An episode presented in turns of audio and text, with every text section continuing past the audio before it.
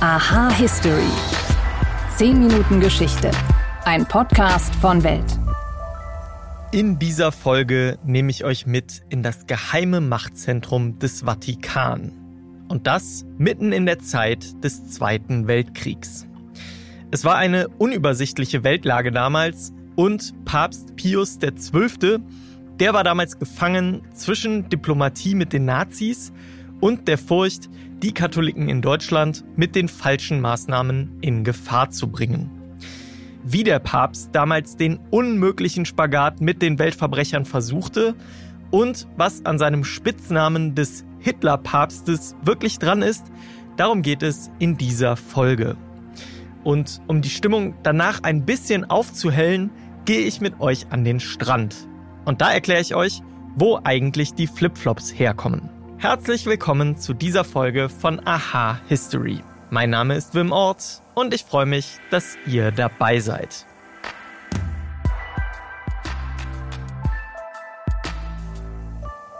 Er wurde nur wenige Monate vor dem Ausbruch des Zweiten Weltkriegs zum Papst gewählt und er gilt unter Kritikern bis heute als eine Art Lakai der Nazis im Vatikan. Eugenio Pacelli, damals weltweit bekannt als Pius XII.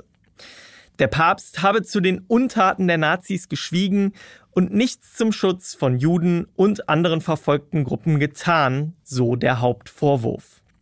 Ausgangspunkt für die Kritik war damals vor allem ein Drama aus dem Jahr 1963, in dem der deutsche Theaterautor Rolf Hochhuth die Haltung des Vatikan zum Holocaust thematisierte. In diesem Schauspiel mit dem Titel Der Stellvertreter kommen der Papst und seine Rolle in der damaligen Zeit extrem schlecht weg. Aber war der Papst damals wirklich so stumm?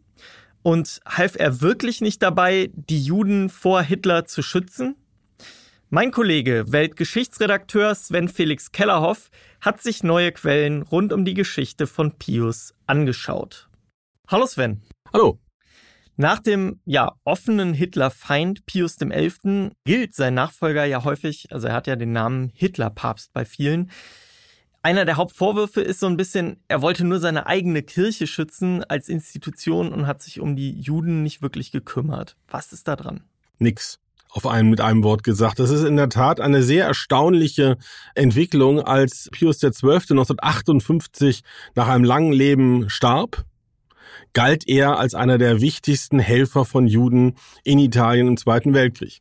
Nach fünf weiteren Jahren, 1963, wandelte sich das plötzlich und es wandelte sich durch äh, das Theaterstück Der Stellvertreter von Rolf Hochhuth.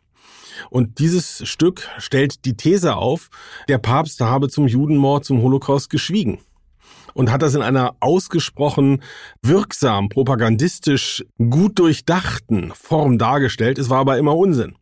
Und das ist in der Tat das Beispiel für einen erfolgreichen Rufmord an Pius dem Zwölften, der bestimmt kein sonderlich angenehmer Mensch war, der natürlich in der katholischen Tradition des 19. Jahrhunderts stand, aber der eben doch genau das getan hat, was jemand in seiner Position tun konnte. Er hat die Stimme erhoben in seiner Weihnachtsbotschaft 1942 und hat davon gesprochen, dass es schrecklich sei, dass Menschen allein ihrer Rasse, und er hat ein italienisches Wort verwendet, äh, bei dem klar war, dass es der Begriff Rasse gemeint war. Es gibt da verschiedene Übersetzungen, aber das war unmissverständlich. So ist es auch in den Übersetzungen äh, dieser Weihnachtsansprache in die andere Sprachen übersetzt worden vom Vatikan.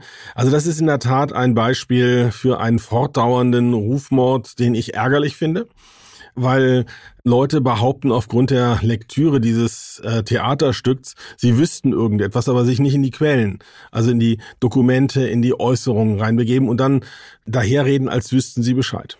War das auch die Intention dieses Theaterstücks, ihn zu zerstören im Nachhinein? Rolf Hochhuth war, ich kannte ihn relativ gut, immer überzeugt, dass er immer genau wusste, was richtig ist. Er war ein Moralist. Er ist vor allem nichts von dem, was man einen Historiker nennt. Er ist niemand gewesen, der Quellen abwägt, der sich mit einem offenen Erkenntnisinteresse beschäftigt mit Fragen, sondern er hat eine vorgefasste Meinung gehabt und die allerdings in wirklich starken Worten. Dieses Theaterstück ist rein von seiner sprachlichen Gewalt ganz großartig. Es ist auch großartig inszeniert worden, zum Beispiel als Kinofilm. Aber auch viele Theateraufführungen sind ganz hervorragend vom Schauspielerischen her. Die Botschaft ist halt falsch. Du hast jetzt gesagt, es ist am Ende ein Theaterstück, das natürlich dann diese Intention hat und das Hochhuter sich selber quasi im Recht sieht. Aber wie hat er es geschafft? War das durch diese Großartigkeit der Worte, dass das dann eben auch so verfangen hat, diese Message? Es hat was damit zu tun mit der Großartigkeit der Worte. Es hat was damit zu tun, dass die katholische Kirche aus der Zeit vor dem Zweiten Vatikanum, das war ja dann das große Konzil in den 60er Jahren, auch schon aus der Zeit gefallen war. Pius XII. zum Beispiel war, wie gesagt, auch ein Mensch, der sicherlich eher schwierig war, der unnahbar war. Also von daher bot er eine ideale Projektionsfläche für antikirchliche Ressentiments.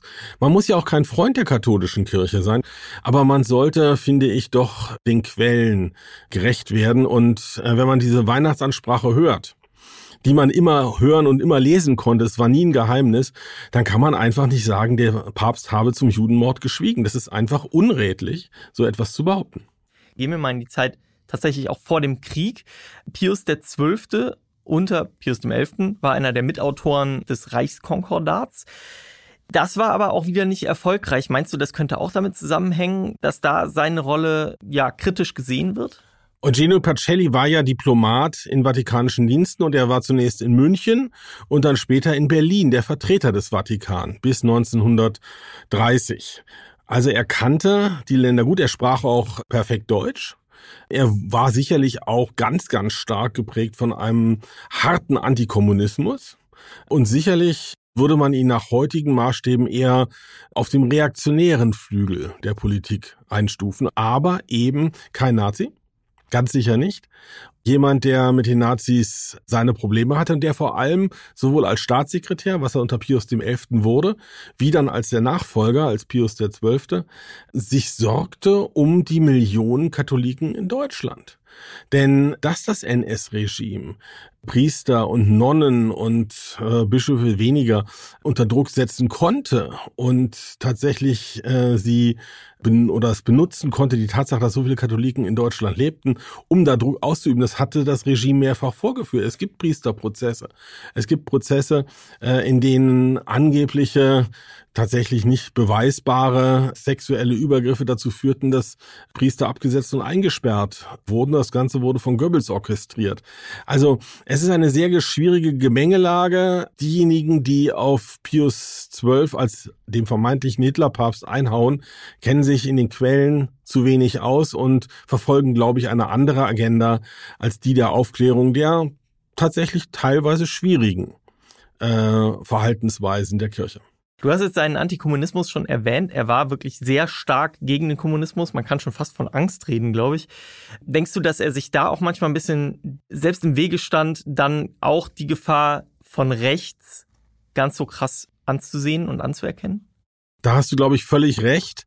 Äh, man muss natürlich eines beachten, dass so etwas, was dann im Zweiten Weltkrieg passiert, ein Vernichtungskrieg, der Dutzende Millionen Opfer fordert, ein Völkermord, der quasi industriellerweise sechs Millionen europäische Juden ums Leben bringt auf die fürchterlichste denkbare Art und Weise. So etwas konnte sich vor äh, 1939 tatsächlich niemand vorstellen, auch wenn es schon schlimme, ganz, ganz schlimme antisemitische Übergriffe, Pogrome zum Beispiel im November 1938 in Deutschland gegeben hat. Aber dass es in diese Dimensionen gehen würde, dass so etwas wie so eine Hölle auf Erden wie Auschwitz entstehen würde, wie Sobibor, wie Belzec, wie Treblinka. Das konnte sich vor 1939 niemand vorstellen. Das konnte sich auch Pius XII. nicht vorstellen. Er hat es dann im Verlauf des Jahres 1942, wahrscheinlich im Herbst oder im Oktober, November, ganz sicher ist das nicht, weil man nicht weiß, welche Briefe ihm vorgelegt worden sind, erfahren und er hat sich mit seiner ersten öffentlichen Äußerung, nämlich der Weihnachtsansprache, gewissermaßen ein wenig versteckt hinter der entsprechenden Äußerung des britischen Außenministers Anthony Eden. Er wollte nicht der Erste sein, der das in der Welt anspricht, öffentlich. Und er wollte es natürlich auch in seiner geistlichen Funktion ansprechen. Deshalb ist er nicht so deutlich geworden wie der Politiker Eden.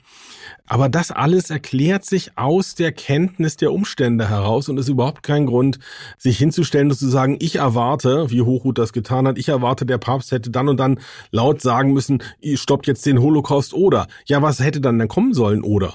Stalin hat mal gesagt, wie viele Divisionen hat der Papst? Er hat gar keine. Er kann nur wirken über seine geistliche Kraft und die war im Zweiten Weltkrieg vergleichsweise machtlos. Und unter seiner Ägide sozusagen gab es ja auch durchaus von der katholischen Kirche in Italien Bestrebungen und aktive Bemühungen, Juden zu schützen. In der Tat, nach der Besetzung äh, des vormaligen Verbündeten Italiens, das war ja unter Mussolini ein Verbündeter Hitlers, und kurz danach besetzte die Wehrmacht große Teile Italiens bis südlich von Rom und dann waren eben plötzlich auch Deutsche und Soldaten und Gestapo in Rom und in anderen italienischen Städten und es begann eine antisemitische Politik. Es begannen Deportationen. Und als die römischen Juden zusammengetrieben werden sollten, dann wurden auch welche zusammengetrieben, aber viele andere konnten in kirchlichen Einrichtungen untertauchen. Und äh, das ist der Hauptgrund, warum Pius XII. Äh, bis zu seinem Tode und auch in den Nachrufen beispielsweise äh, der damaligen israelischen Ministerin Golda Meir nach seinem Tode sehr hoch geachtet wurde. Das hatte natürlich auch damals eine politische Implikation. Israel wollte den Vatikan sozusagen enger an sich binden. Das darf man auch nicht vergessen. Aber es hat schon, wenn man sich die Quellen anschaut, seine Berechtigung. Also Pius XII. war, wie gesagt, kein, sicherlich kein angenehmer Mann, war sicherlich auch nicht philosemitisch.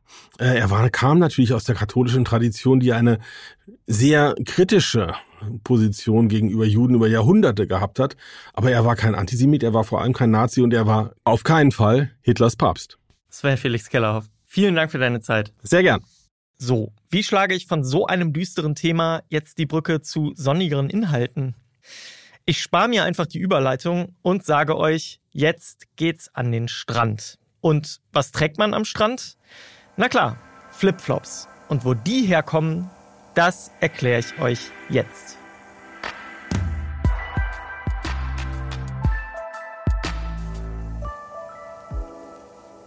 Die Flipflops, wie wir sie heute kennen, die haben ihre Wurzeln in Japan.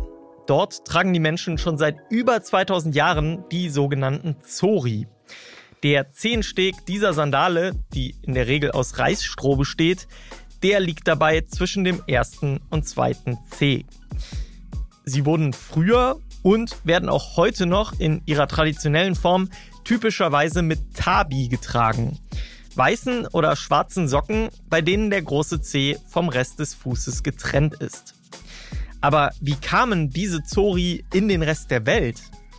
Dafür müssen wir zurückgehen in die Zeit des Zweiten Weltkriegs. Damals kontrollierten die Japaner einen Großteil Südostasiens und damit auch die dortigen Anbaugebiete für Kautschuk. Nach dem verlorenen Krieg versuchte Japan, eine billige neue Industrie aufzubauen, um die Wirtschaft des Landes wieder in Gang zu bringen. Die Nutzung der Kautschukreserven aus dem Krieg und die Nachahmung des einfachen japanischen Schuhwerks, die führten dann zur Erfindung des Flipflops. Über heimkehrende US-Soldaten gelangten die Schuhe in den 50er Jahren als Mitbringsel nach Amerika und dort in die Hände und vor allem an die Füße von Frauen und Kindern. Schon bald kopierten die Amerikaner das simple Konzept auch selbst und produzierten es in immer leuchtenderen Farben. Irgendwann in den 1960er Jahren setzte sich dann auch der Name Flipflop durch und das einfach wegen des Geräusches, das sie machten, wenn sie auf die Füße des Trägers klatschten. In Brasilien entstand 1962 dann die Flipflop-Marke, die die meisten von uns bis heute mit den bunten Latschen verbinden. Havaianas. Die Marke orientierte sich an den japanischen Zori-Sandalen.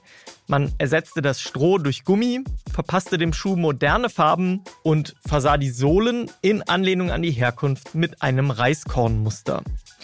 Mit über 250 Millionen verkauften Paaren pro Jahr in mehr als 100 Ländern ist Havaianas bis heute die größte Marke für die Zehentrenner. Und bei uns in Deutschland wurde der Name Flipflop von der Flipflop GmbH als Marke geschützt. Von allen anderen Marken kaufen wir deswegen seitdem Sandalen, Zehentrenner oder Strandschuhe, die natürlich genauso aussehen, aber eben nicht so heißen dürfen.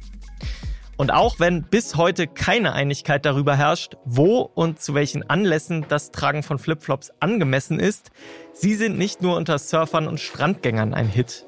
Auch in der Großstadt tragen die Menschen heute im Sommer zu ihren Alltagslooks Flipflops. Nur beim Autofahren, da solltet ihr lieber darauf verzichten, denn einer Statistik zufolge wurden allein im Jahr 2013 durch das Tragen der Schlappen in Großbritannien ganze 1,4 Millionen Unfälle oder zumindest Fastunfälle verursacht. Und das war es mal wieder mit einer Folge von Aha History. Wenn ihr eine umstrittene historische Person im Kopf habt oder einfach mal die Geschichte von einem anderen Alltagsgegenstand kennenlernen wollt, dann schreibt uns an history@welt.de. Und zum Abschluss habe ich noch etwas in eigener Sache, denn hier bei Welt ist unsere Black Friday Aktion gestartet. Damit bekommt ihr für kurze Zeit 12 Monate Welt Plus, das digitale News-Abo von Welt, zum Aktionspreis von nur 59,99 Euro. Damit spart ihr mehr als 60 Prozent auf den regulären Preis. Mehr Infos findet ihr unter welt.de slash Black Friday-Podcast. Danke euch fürs Zuhören und bis zum nächsten Mal.